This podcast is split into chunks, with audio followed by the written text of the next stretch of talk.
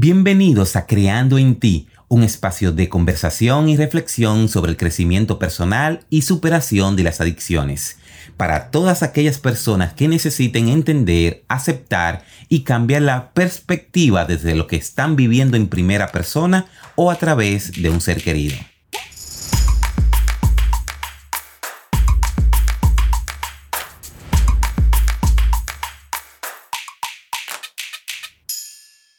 Hola, mis queridos, ¿cómo están? Queridos oyentes, gracias por estar ahí.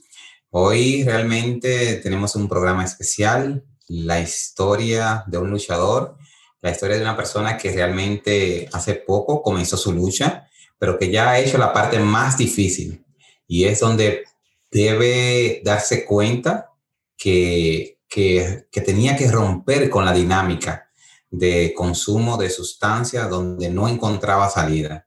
Y, he querido traerle este podcast porque realmente esa historia me removió algo por dentro.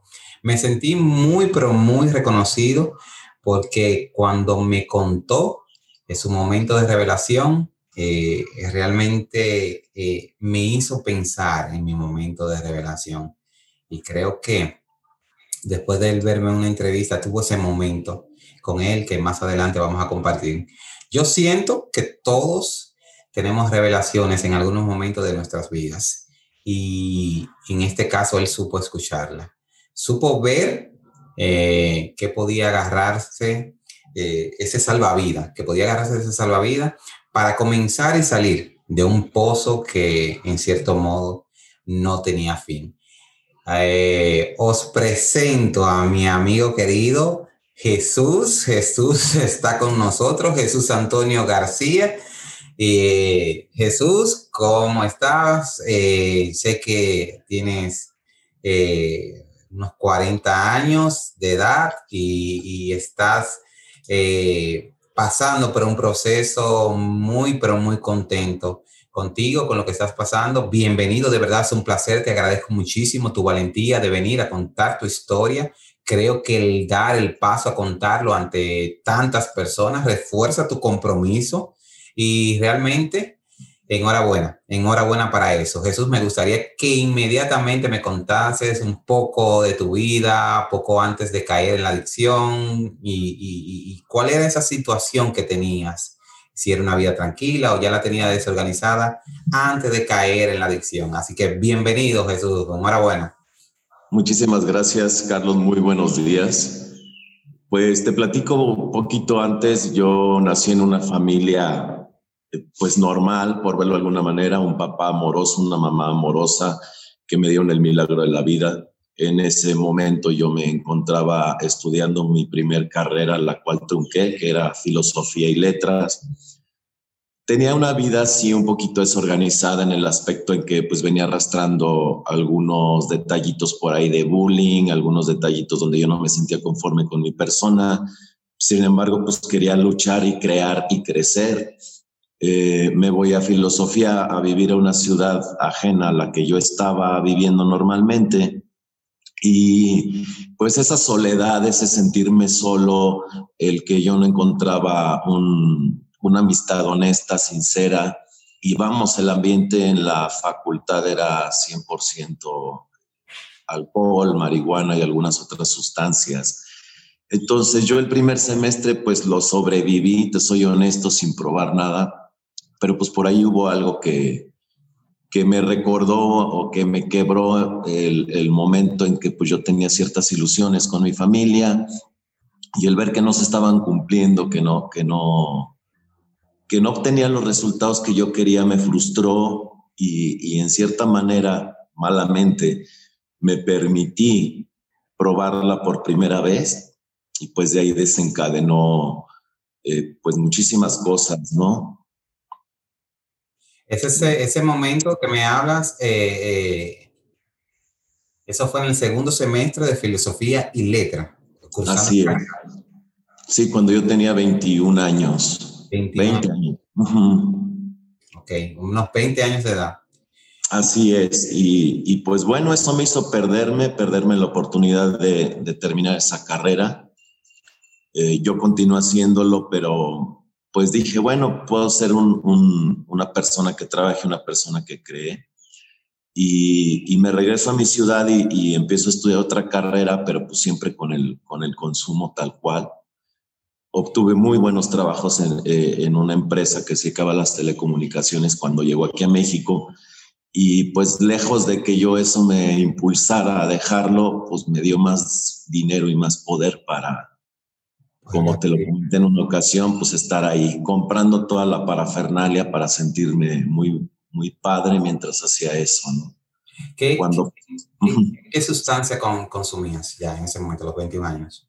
Marihuana. Marihuana. Marihuana y, y el alcohol era así como el alcohol social, pero pues sí, la marihuana fue lo que me, lo que me hizo este, pues vamos, perderme, ¿no? Y, querer probar otras sustancias eh, en el aspecto, bueno, plantas, ¿no? Yo, yo no, yo no me metí ningún químico procesado, pero sí plantas. o eso, eso que te hizo sentir atraído eh, a esa sustancia, eh, a la marihuana, al alcohol y todo. ¿Qué, fue presión social entonces o veías como no tenías una identidad muy definida en esa edad y, venías de un hogar un poquito eh, que le faltaba ese carácter? Quizás fue presión social o realmente tenías que adquirir una, una identidad en la universidad. Pues fíjate que presión social sí había bastante porque cada reunión de, compañeros era, era estar viendo cómo lo consumían todos. Sin embargo, yo, yo le echo más la culpa o, o, bueno, mi responsabilidad, mi parte responsable fue que yo quise adoptar una identidad para encajar, una identidad hasta dentro de mí mismo para encajar conmigo mismo. Y, y pues bueno, ¿no? O sea, eso fue lo que, lo que me pasó, ¿no? Que, que me la creí y me la creé después, ¿no? esa, esa personalidad de humo, por verlo de alguna manera. ¿Y qué consecuencias, eh, Jesús, ha tenido el consumo en tu vida? Ah, con tu familia, tus amigos, con dinero. ¿Qué consecuencias tú crees que ha tenido el tu consumir? Mira, eh, con mi familia, pues obviamente hubo una ruptura muy fuerte. Con mi papá tuve problemas de, de casi llegar a los golpes de que él me tuviera miedo porque yo hacía eso. Eh, con mi mamá, bueno, una decepción, yo creo que a cualquier madre le decepciona cualquier tipo de vicio, y ya cuando lo realizas de una manera tan seguida. Y pues bueno, eso obviamente me acarreó problemas, los amigos, eh, como te comenté alguna vez, los amigos eh, pues te juzgan porque siendo marihuano, este, eres de las personas que ni siquiera tienen un poder adquisitivo para meterte drogas de verdad, así te lo dicen contundentemente, ¿no? Y, se fueron rompiendo esas relaciones también por el hecho en que yo creé ciertas creencias y validaba esas creencias, en que pues yo fumando nadie me iba a querer, yo fumando no iba a tener una relación estable, yo fumando no iba a tener amigos sinceros, honestos, y eso también me fue retrayendo demasiado al punto en que, en que yo también evitaba eh, las relaciones sociales, inclusive con gente exitosa, pues porque me fueran a juzgar, porque yo me estaba juzgando y, y pues bueno, ¿no? Porque no me sentía capaz ni siquiera de mantener una comunicación normal, sino si no sacaba yo el tema o alguien sacaba el tema de, la droga y que cómo le haces y que, sientes y, y, platicar esas experiencias que te van hundiendo, como tú lo dijiste. O sea, perdiste papá, mamá, amigos, familiares, todo tu entorno real lo perdiste por el consumo. ¿Y en qué momento tú te diste cuenta, Jesús, de que, de que, de que realmente tenías un problema? de que hay una situación que ya tú no estabas controlando. ¿Cuándo fue que dijiste, pero que yo realmente soy un adicto? Pues fíjate que me di cuenta casi luego, luego, que soy honesto, pero pues me hice tonto, ¿no? La misma, la misma droga me, pues yo, te digo, yo, yo ya me hago parte ya de, mi responsabilidad. Yo me di cuenta que yo estaba siendo adicto cuando lo empecé a consumir diario. Sin embargo, eh, más que nada los problemas eran los que iban creciendo. Mi falta de responsabilidad, mi falta de compromiso, mi falta de carácter, mi falta de amor, que era hacia adentro y obviamente lo reflejaba al mundo, que era hacerlo a veces desde que despertaba hasta que dormía para comer, para hacer todas mis actividades, ¿no? Y, el punto donde yo dije, pues ya párale, ¿no? Ya tienes 20 años consumiendo esto, esto te está destruyendo demasiado, pues fue como te comentaba cuando yo, yo este, llego a casa y ya no veo las cosas de mi esposa y las cosas de mi hijo que decidieron retirarse un rato, ¿no? Separarse y decir, bueno, vamos a, a darnos tiempo de que, de que veamos si realmente esto es un problema que puedes sanar, que, que admitas, ¿verdad?, que estás enfermo y empieces a sanar o, pues de plano sea una separación definitiva. Em, yo llego, no veo las cosas, esa, esa, esa tarde me agarró una depresión, me puse a tomar, me puse a fumar, marihuana obviamente, y, y, así estaba, ¿no? En ese, en ese pozo que todavía se volvió más profundo. Eh, sin embargo, pues a mí siempre me ha llamado la atención los, los procesos del coaching, ya había dejado un, un proceso transformacional pendiente y dije, bueno, voy a checar por qué no me permití que me funcionara el coaching en mi vida, siendo yo la otra parte, ¿no? Buscando eh, estudiarlo para entenderlo. Yo le echaba la culpa, obviamente, a las otras personas. ¿Por qué no me ayudaron lo suficiente?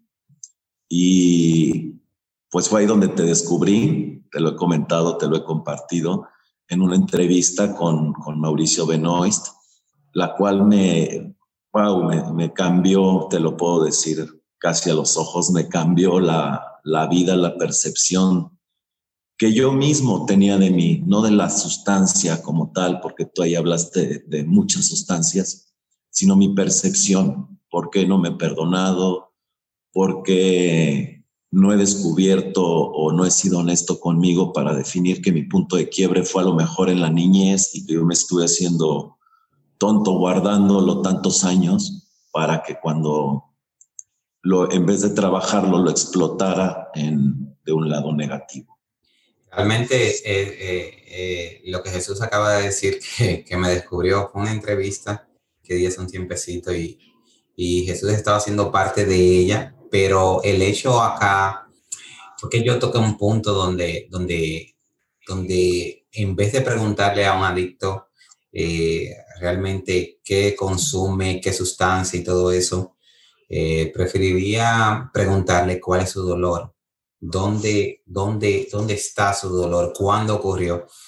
Y creo que esa parte de entrevista que le cambió y le voló la cabeza a Jesús y, de inmediato tomó acción, eh, es, es, que, es que ese es el punto, gente. No, no es un asunto de, de, de voluntad, de que, de que por presión social, presión económica, nos sometan a, requerimientos o centros. Es como, es como poder encontrarte tú mismo y que tú te des cuenta en base a tus acciones de que eres responsable totalmente de tu vida. Y, y eso, eso marcó la vida de Jesús porque es un antes y después. Simplemente, por eso que yo me enfoco tanto en decirle que no tiene que ser tan complicado. Yo no lo veo tan complicado. Sé que la ciencia ha hecho de que, que, tenemos que durar dos años, que tenemos que internarnos. Claro, si ya hay un proceso de delirio, de, de, de, de daños físicos, sí entiendo que deberíamos ir a un centro, centro de rehabilitación y, y todo eso, orientarnos. Pero quizás una palabra puede marcar tu vida, como en este caso eh, eh, marcó la vida de Jesús. Y, y Jesús, ¿habías intentado soluciones antes de conocerme? Me imagino que varias y muchas. Eh, dime si, si habías intentado algo antes de conocerme. Sí, ya había estado en terapia psicológica, que fue el primer paso. No lo logré. Posteriormente, en el, en el primer proceso de coaching transformacional, hace un año exactamente, fue mi propósito en mi carta compromiso dejar de, de consumir. Lo dejé de consumir desde el primer día que fui al primer nivel del proceso. Sin embargo, me salgo y yo creo que no duré ni 15 días cuando yo estaba consumiendo igual o más, ¿no? Para justificar todo ese, pues todo ese dolor que yo traía, para justificarme eh, el que yo no tenía la culpa, sino que la tenían los coaches, que la tenían los mentores, que ellos no habían funcionado y se los dije así tal cual. Rompí relación con ellos, rompí relación con mi equipo que me estaba ayudando y que en cierta manera yo también los ayudaba con mi experiencia. Eh, fue lo que más rompí al punto que, pues bueno, lo que más me dolió perder eh, de, de, todos esos intentos, pues fue mi familia, ¿no? Eso fue lo que, lo que me dolió más perder. Y, pues bueno, eh, yo veo tu entrevista y, recuerdo que recomendaste ahí el libro Empiezo mañana.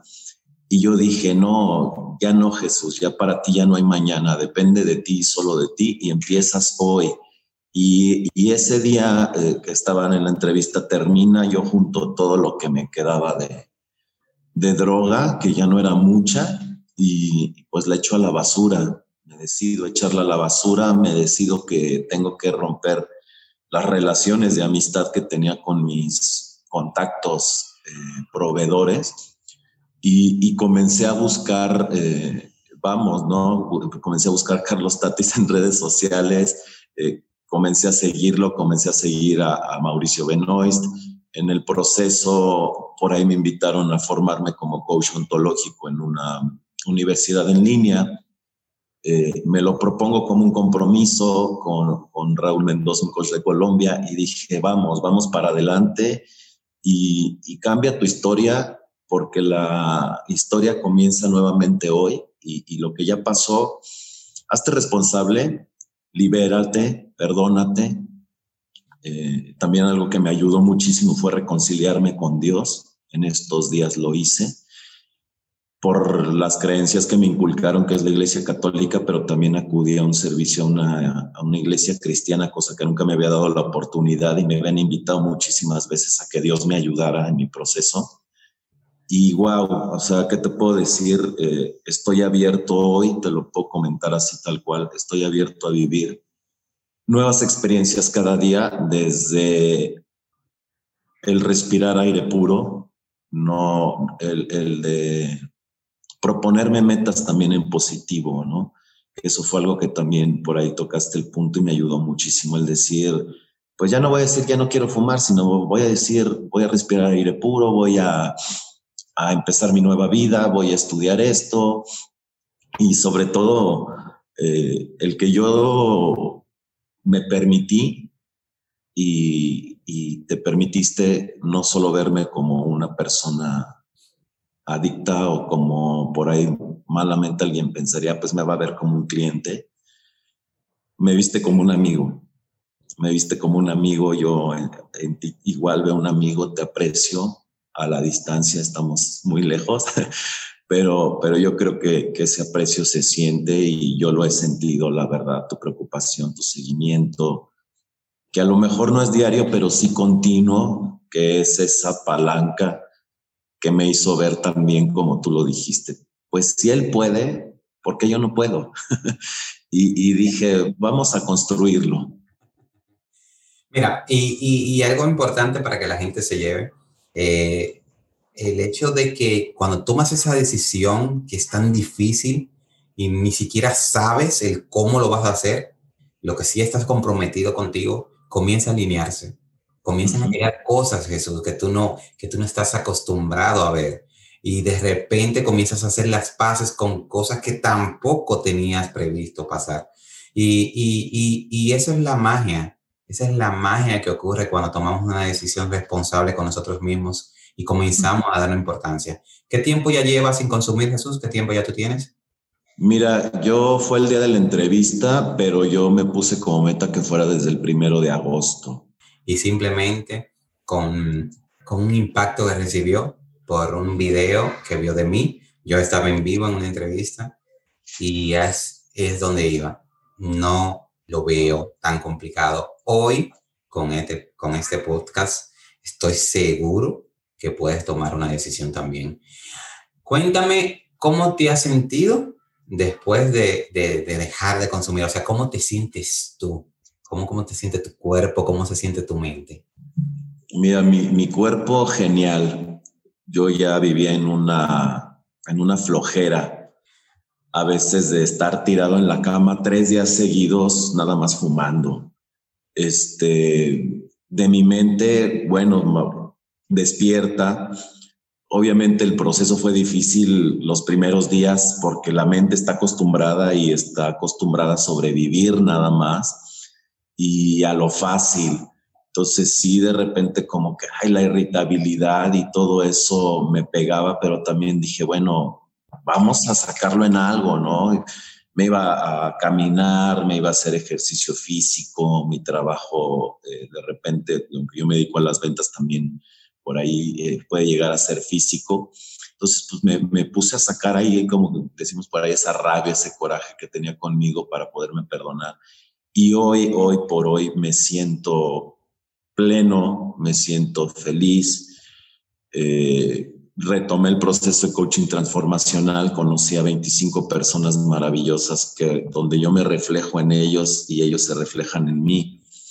Y nos estamos abriendo a esa oportunidad, cada quien con su distinta problemática, pero esa oportunidad de conocer, yo, yo lo que más me he dado cuenta es que mi mente me cerraba a no conocer personas para estar aislado, pudiendo fumar a gusto. Y hoy que no tengo esa cadena en mi alma, eh, me doy la oportunidad de conocer personas de cualquier nivel porque cualquier persona me va a brindar una experiencia positiva en mi vida y de eso se trata la vida. Eh, lo escuché por ahí de acumular la mayor cantidad de puntos positivos posibles, la mayor cantidad de experiencias buenas y si alguna experiencia no está siendo acorde a mis ideas y yo por eso la considero mala, pues yo la puedo cambiar de primero desde mis ideas y posteriormente dándole una mejor versión de mí. Entonces, hoy por hoy estoy viviendo esa mejor versión de mí, de mi vida, de mi cuerpo, de mis decisiones, de mi amor propio, ya no un amor ególatra que me tenía todavía más sumido en eso, sino un amor propio natural y, y, pues a cumplir, a cumplir mis sueños, a cumplir mis metas, a seguir luchando por ellas. Lo que Jesús acaba de decir, o sea, tiene nuevas ilusiones, tiene nuevas metas, tiene nuevos planes, tiene una nueva vida. Jesús tiene mi edad. Jesús anda por unos 40 años. ¿Cuántos años tiene Jesús? 41. 41 años. Eh, también, o sea, nunca es tarde para comenzar desde un compromiso que tú tengas contigo. Y, y algo importante que quiero resaltar en lo que acaba de decir, cambió su contexto. No solamente se alejó, sino comenzó a construir nuevas amistades, a, nuevas, nuevas personas que le den una sinergia diferente de energía. Y, y miren qué tenemos aquí. Es decir, que yo realmente, si me quedo con algo, con esta historia súper impactante de Jesús, es que, es que, señores, debemos estar conscientes que en el momento que estamos es el momento perfecto independientemente tengas 30, tengas 25, tengas 27, no pierda tanto tiempo, incluso de lo que yo me, a veces me, me, daba con el látigo Jesús, era que decía, wow, 25 años yo duré en una adicción. O sea, perdí toda una vida, eso es toda una vida. Mira cómo hablas tú, 20 años. Y miren acá cómo está construyendo, construyendo su familia de nuevo, construyéndose él de nuevo, construyendo nuevas amistades, nuevas profesiones. Y creo que es lo importante, es lo que realmente debe quedar marcado en nosotros. Jesús, de verdad, espero verte por aquí más adelante y que nos cuente cómo va esa nueva vida, cómo va tu propósito, alejado del consumo de sustancias, en una vida ya centrada en crear y centrada en ti. De verdad que te deseo lo mejor y te agradezco muchísimo tu valentía y sobre todo tu honradez por compartir tu historia con nosotros. Gracias de corazón.